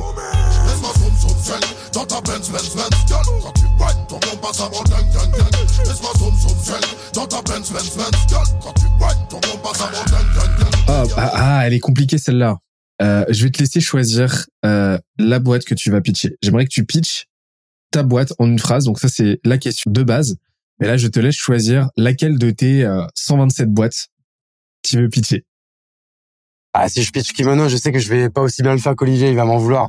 Bah vas-y, franchement, sinon, vas-y, je vais essayer l'exercice et je vais essayer de pitcher la prochaine boîte que je vais monter. Allez, chaud, archi chaud. Ah putain, là, c'est le, Ça va mal se passer, mais au moins, tu vois, encore une fois, la politique du dos au mur. Sans parachute. Bah là, pas de parachute. Bah go. Ah, ben écoute, je vais même te lâcher le blaze en, en exclusivité. Ça va s'appeler La Chapelle. Et La Chapelle, c'est un écosystème par des entrepreneurs, pour des entrepreneurs, pour la création, l'éducation euh, et le give first avant tout. Voilà. On va essayer, on va essayer de la faire comme ça. La chapelle. La chapelle, ouais. J'aime bien le côté un peu, euh, le côté un peu biblique, etc. Je pense que graphiquement parlant et même en termes de ton et de contenu, euh, sans jamais être dans le blasphème, je pense qu'on va pouvoir euh, trouver des trucs cool à faire autour de tout ça. C'est vraiment parce que j'ai un, un, un, très bon pote, euh, Timothée Frein, qui, euh, qui a monté sa boîte dans le produit, qui a un podcast qui s'appelle Clé de voûte. Je trouve que ça, ça se vraiment pas mal avec. Euh, Exactement. Avec avec la chapelle. Trop trop bien. Là, tu vois, c'est là qu'on voit que c'est carré, que ça a été réfléchi quoi. Ouais, c'est vrai que ça fait un petit moment que c'est euh, que c'est dans mon, que c'est dans mes notes et que c'est dans mes euh, dans mes réflexions. Je pense que j'ai déjà écrit si tu prends toutes les notes que j'ai déjà écrit là-dessus depuis plusieurs mois parce que du coup ça c'est quand même un truc que j'itère et que je, auquel je réfléchis depuis euh, depuis longtemps. Et je pense que j'ai déjà, je sais pas, au moins euh, au moins 10 pages euh, de 10 pages Word de de de, de, contenu là-dessus quoi. Ah ouais. Et ça sort quand Bah je sais je sais pas. Franchement, je me mets pas de pression, ça peut être à la rentrée comme ça peut être je sais pas en fait, il faut juste que je sorte quelque chose qui va être une première brique Et en fait, une fois que j'aurais sorti la première brique, j'aurais plus qu'à mettre la deuxième, la troisième, etc. Mais sinon, le, on va dire le gros du projet, je pense que si on est plus sur du 2023 là, tu vois, encore une fois, je me, je me laisse le temps parce que du coup, je pense que je l'aurais plus après. Et c'est la première fois, encore une fois, de, de ma vie pro où euh, j'ai le temps de prendre le temps et donc du coup, euh, je vais le prendre. Eh ben, écoute, parfait. J'ai hâte de voir ça. On termine en beauté avec une dernière question, euh, question lol. Ouais, vas-y, trop chaud. Vas-y, vas-y. Trop bien. Je suis vraiment content n'empêche que les questions nous aient permis d'étayer un petit peu tes modèles de productivité à titre perso, très égoïstement parce que ça m'intrigue pas mal, je t'avoue. Donc très très content qu'on ait pu en parler. Oh, j'aime bien celle-là, elle est jamais tombée du tout. Elle est drôle en plus. Vas-y. Alors, je te laisse choisir si c'est du, du pro ou du perso. Ouais, t'as le choix. Quelle était la plus grosse engueulade que tu as reçue et c'était mérité? Euh, Ok. Bon, bah, du coup, on va rester sur euh, quelque chose, euh, quelque chose de pro. Euh, la plus grosse engueulade, bah, franchement, vas-y, ça c'est une anecdote que j'ai jamais dite. Et franchement, j'ai pas mal honte. Hein. Donc du coup, c'est une belle exclue. Mais en fait, j'estime que maintenant il y a prescription. Euh, alors du, du, coup, franchement, il me faut au moins cinq minutes hein, pour te raconter. Mais vas-y, je remets très vite fait du, du contexte. On est à l'époque en 2015. Euh, j'ai monté du coup ma première boîte qui s'appelait La Piscine. Et du coup, notre métier, c'était de, enfin, c'est toujours la même chose. Hein, c'est quoi? On faisait du textile personnalisé, principalement pour les marques. Euh, c'était vraiment la grande époque des, des, des, des, des t-shirts à message, du coup, de toutes les marques internet qui, euh, qui se créaient. Et en fait, nous, on a eu la chance de faire partie des premiers, donc euh, on s'est quand même pas mal fait plaisir quand même là-dessus. Et on avait un hack qui a, qui a hyper bien marché euh, à cette époque-là. C'est qu'on créait des marques un peu no name, tu vois, un peu sorties de nulle part. On s'emmerdait pas à à faire tout le branding autour de la marque, l'acquisition, les réseaux sociaux, tout ça, etc. Et en fait, on les mettait directement sur des plateformes type euh, bah, venteprivée.com qui s'appelle aujourd'hui VP, euh, showroom privé, private sport shop, tous ces sites un peu de vente privée, fait, avec lesquels on était maqués. On arrivait avec la marque et en fait, on la déstockait sur ces euh, sur ces sites-là, euh, alors qu'en fait, on faisait de l'impression en flux tendu. C'est-à-dire qu'on arrivait, on n'avait pas dépensé un sentiment stock, on faisait genre que c'était un déstockage et du coup, on faisait des ventes comme ça chez eux et c'était hyper puissant. Euh, on faisait des, parfois en une semaine, on pouvait faire 300, 400 000 euros de chiffre d'affaires. C'était quand même dantesque. Euh, j'étais très bien vu chez ces gens-là. Euh, je suis VP, je suis homme privé, etc. À l'époque, on, on, travaillait vraiment bien, etc. Et euh, du coup, je me suis dit, bon, par contre là, du coup, j'ai pris tous les créneaux sur la partie euh, textile. Il faudrait que je trouve d'autres choses, d'autres concepts à vendre à des mastodontes comme comme VP, parce qu'en fait, ils ont une telle audience, une telle qualité euh, de trafic, etc. Et du coup, j'avais une idée, ou plus ou plutôt, j'avais piqué une idée à quelqu'un. Euh, je me rappelle son nom, il s'appelle Joseph Ayoub et il a monté un, un concept qui s'appelle Mieux que des fleurs. Son concept, je te le pitch en une phrase, c'est tu veux faire plaisir à ta copine, tu lui fais arriver en fait un colis où quand elle l'ouvre, c'est un cœur, un ballon en forme de cœur avec de l'hélium dedans qui du coup monte dans le ciel et avec au bout une carte avec un petit mot personnalisé. Donc tu vois le cadeau de ouf, l'effet waouh, euh, euh, ça coûte, je sais pas, ça coûtait 20 euros, 25 euros, etc. Je trouvais le concept énorme et le mec il le faisait de manière artisanale, mais euh, il était, c'était très bien fait, c'était très bien exécuté, etc. Il lui demandait juste en fait à, à, grossir. Et du coup je lui avais dit bah écoute ton concept il est ouf, moi si tu veux je vais le pitcher à, à VP, à venteprivé.com et on fait une vente comme ça et on partage, on partage la marge, etc. Et je l'avais prévenu, je lui ai dit, par contre, euh, si on le fait, euh, tu vas vendre 5000 colis en une semaine. Et là, tout de suite, il me dit, non, franchement, franchement, je préfère pas le faire. Je suis sûr que, enfin, je pourrais pas faire la, ligne, enfin, la ligne logistique qui va aller, etc. Ça va pas le faire. On va se bouffer, etc. Je préfère te dire non. Le problème, c'est que moi, j'avais déjà pitché à vente privée, qui m'avait dit, je suis trop bouillant, je suis trop bouillant pour la Saint-Valentin. Donc là, je me suis dit, bah, ouais, j'étais sympa, je vais proposer. Il m'a dit non, etc. Et là, franchement, je lui dis, putain, vas-y, là, il y a le créneau de la Saint-Valentin. Moi, je savais que ça allait être un deal à 100 000 balles en une semaine, un truc comme ça. Donc là, tu vois, hyper, euh... donc encore une fois, ne faites pas ça. Hein, c'est très mal ce que j'ai fait. Je me suis dit, vas-y, franchement, je dis à vente privée, ok, c'est bon, on le fait. Donc, tu vois, politique du dos au mur, comme d'hab.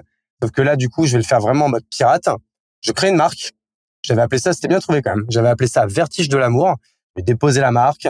J'avais acheté le nom de domaine, vertige-de-l'amour.com j'avais pompé son site, franchement, euh, j'avais vraiment fait ça, mais comme un gros sagouin. J'avais limite pompé les visuels que j'avais repimpé à, aux couleurs de, de ma marque que, entre guillemets que j'avais j'avais fait. On fait la vente euh, sur sur vente privée et en fait dès le premier jour ça fait tellement de bruit euh, VP que en fait euh, Joseph quand même on va profiter de ça pour lui faire de la pub. Hein, Joseph Ayoub, le site c'est mieuxquedesfleurs.com et euh, a eu vendre ça, m'écrit un texto, me dit mec est-ce que c'est toi du coup qui a fait ça? Et là, je suis obligé de lui dire la vérité. Je lui dis, bah oui, c'est moi, vu que tu voulais pas le faire. Il me fait, et là, il me répond juste, il était minuit. Hein. Il me répond, OK. Le lendemain, c'est tout. Euh, je devais être à un salon, un truc comme ça. Je vais au salon, etc. Et à 11 heures du matin, il y a les mecs de VP qui m'appellent, mais en mode en furie. Tu vois, en mode, mec, qu'est-ce qui se passe? Il y a, y a un mec qui a écrit un article de blog. C'est, il est en, il en, il en, il a, comment on appelle ça? Il est en TT sur euh, sur Twitter. Euh, il a déjà fait 10 000 likes sur Facebook. Enfin, c'était un truc de malade. En fait, il avait écrit un article qui s'appelait euh, Comment VP euh, euh, m'a volé mon idée et se fait de l'argent sur votre dos. Tu vois, le, le titre hyper accrocheur, etc. Donc, bad buzz de malade. J'ai de la chance, mon nom sort pas trop, mais il sort un peu. Et je commence à avoir des gens qui commencent à m'insulter, etc. Et surtout, VP qui me dit, mais là, mec, c'est trop la merde, etc. Donc, du coup, on coupe la vente. Et euh, en plus, on va faire un truc, c'est que tu, si tu veux continuer à parler avec nous, tu vas envoyer tous les ballons qu'on a déjà vendus. Alors tu vois, on en avait quand même vendu 1000 en 5 heures. Donc euh, je veux dire, ça, ça avait fait un carton. Et, euh, et en plus, on va pas te payer pour ça. Donc tu vois vraiment euh, punition quoi. Mais moi, je m'exécute parce que c'était un super client et je voulais pas, je voulais pas le perdre, etc. Et du coup, je pense que tu vois, c'était revenu même jusqu'aux oreilles de, de, de, de etc. Bref, ça avait fait un énorme bruit, énorme bad buzz dans le dans, dans l'écosystème. Et euh, du coup, je m'étais pareil fait hyper engueuler par mes associés qui me disaient putain, tu risques de nous faire perdre VP, etc. et tout ce qui s'ensuit. Euh, euh pour, des conneries, etc. Et, euh, et c'est vrai. Et puis alors, le pire, c'est que du coup, j'avais dû monter ma petite ligne de prod quand même pour faire les 1000 ballons, etc. Donc il fallait les gonfler à l'hélium, écrire le mot à la main, le mettre au bout du ruban, mettre le le le, le, bon chronopass, etc. Donc bref, j'avais fait perdre du temps à toutes mes équipes, à moi, et euh, j'avais perdu de l'argent. Et en plus, euh, pour le coup, j'ai pas pu travailler avec VP pendant un an. Donc voilà, un peu pour euh, la, la petite histoire. Je pense que c'est le le pire truc que j'ai fait en 10 ans en entrepreneuriat. Et franchement, j'étais bien puni et c'était mérité. Elle est, elle est violente celle-là. Ouais, c'était il y a 7 ans. Donc, tu vois, maintenant, vas-y, je peux, franchement, je peux le dire. Mais tu vois, comme quoi ça avait marqué tout le monde. Parce que moi, tous mes potes, euh, du coup, avaient été au courant. Ça avait vraiment fait un buzz, mais monumental. Il faudra que je retrouve limite le post qu'il avait fait euh, à l'époque pour, euh, pour te montrer. Et euh, il m'en parle encore, tu vois. C'est-à-dire que encore, j'ai encore cette image de ouais, Hugo nous refait pas le coup des ballonneaux. Tu vois, c'est quand, quand tu dis ça, ah en gros, nous la, nous la met pas à l'envers. C'est devenu un mème, quoi. c'est devenu un mème, quoi. Tu vois. et euh, et euh, et t'as, t'as, encore des contacts avec euh, avec euh, Joseph? Euh, on s'était reparlé après, parce que du coup, je m'étais quand même bien sûr excusé et dire en mode, et limite, j'avais félicité, j'ai fait, bah écoute, parce que lui, du coup, de ce, enfin, de ce bad buzz pour moi, lui, il en avait fait une putain d'OP de com pour lui, gratuite, parce qu'on était à, à trois semaines de la Saint-Valentin et plein de gens pour le soutenir, du coup, lui avait, euh, lui avait, euh, avait commandé sur son site. Donc, du coup, franchement, il avait été, euh, il avait bien su tirer profit de la situation, parce que du coup, il avait monté tout son dispositif de com pendant la nuit, à la suite de son OK, en mode OK, OK, t'as essayé de me baiser, tu vas voir demain. Et en effet, j'ai bien vu et il a été euh, très fort et euh, je le félicite encore une fois. Et ouais, on s'était reparlé quelques années après. Et euh, franchement, c'est c'est quelqu'un d'hyper, enfin, je pense, enfin, on sait que c'était quand même pas mal parlé euh, du coup après. Hyper gentil, limite, c'est bon, c'est fait, c'est fait. Il en a tiré profit, franchement, tant mieux pour lui. Et moi, encore une fois, pareil, j'en ai tiré les conséquences et on m'y prendra plus à faire ce genre de, de coup de Trafalgar, quoi.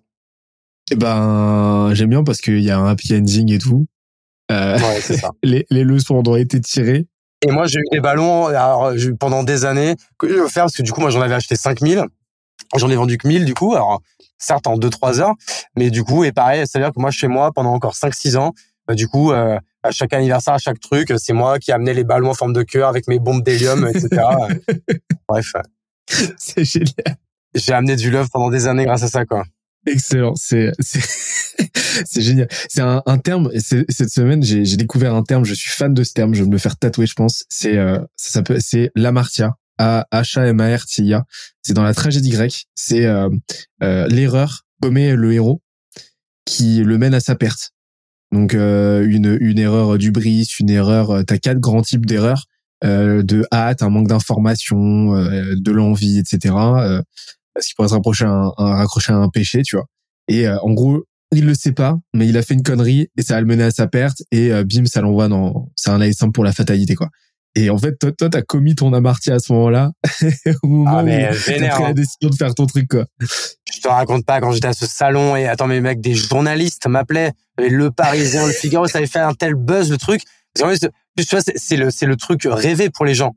Tu vois, son titre, il était génial. C'était comment VP, le plus grand e-commerçant, m'a baisé moi, petit e-commerçant, et en plus vous vole de l'argent. Tu vois, enfin, c'était, c'était quand même, enfin, c'était, c'était génialement fait. Et en fait, c'est ce côté David contre Goliath que, que, que les gens adorent. Et du coup, moi, j'avais ordre de VP d'être en mode no comment, no comment, no comment, etc. Et j'avais tous les journalistes qui chopaient mon numéro, qui m'appelaient. J'étais harcelé de partout. Enfin, bref. Et franchement, je me rappelle de pas, j'ai pas paniqué parce que tu vois, tous mes potes qui me disaient, mais putain, mais comment tu vas faire? Moi, je serais toi, j'irais me cacher pendant deux semaines, etc.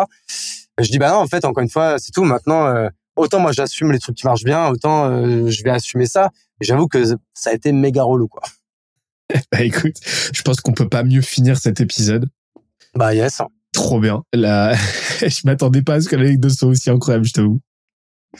et en plus, le pire, c'est que là, je me suis euh, noté, genre hier, euh, dans, dans ma note, euh, tu sais, j'ai un Evernote euh, dédié à, au post LinkedIn avec, du coup, franchement, une centaine de notes avec des débuts de phrases, des débuts de paragraphes, etc. et tout. Et notamment, hier, j'ai mis celle-là en mode, c'est bon, ça fait sept ans, tu vas pouvoir parler de l'épisode des ballonneaux, ça va faire rire les gens. Euh, tu vois, du coup, du coup, t'as l'exclu en, en, à l'oral en live. Trop bien. Merci beaucoup euh, Hugo. C'était euh, c'était vraiment trop trop cool de t'avoir de t'avoir de nouveau. Plein de valeurs. C'est bien marré aussi. qu'est-ce qu'on te qu'est-ce qu'on souhaite là pour pour la fin de l'été pour pour la rentrée? Bah, franchement, là, tu vois, là, quand on enregistre, on est le 2 août. Donc là, je vais me prendre un bon, un bon trois semaines et quelques de, vacances. Ou du coup, franchement, du repos, du chill. Et du coup, euh, euh beaucoup de bonnes idées. Et euh, après, à la rentrée, euh, arriver avec la dalle, quoi. J'ai besoin de, de, de, récupérer cette dalle. Ça fait un petit moment que je l'ai pas, là. Donc, ça va faire plaisir. Mais au moins, c'est cool aussi de pas avoir de pression intellectuelle, de pression d'autres choses ou des gens, etc. Donc, je vais pas me plaindre. Je suis, je me sens bien. Excellent. Excellente fin de journée à toi. Excellente euh, fin d'épisode à tous. Et à la semaine prochaine, comme d'habitude. Ciao. Merci. Ciao, Benoît.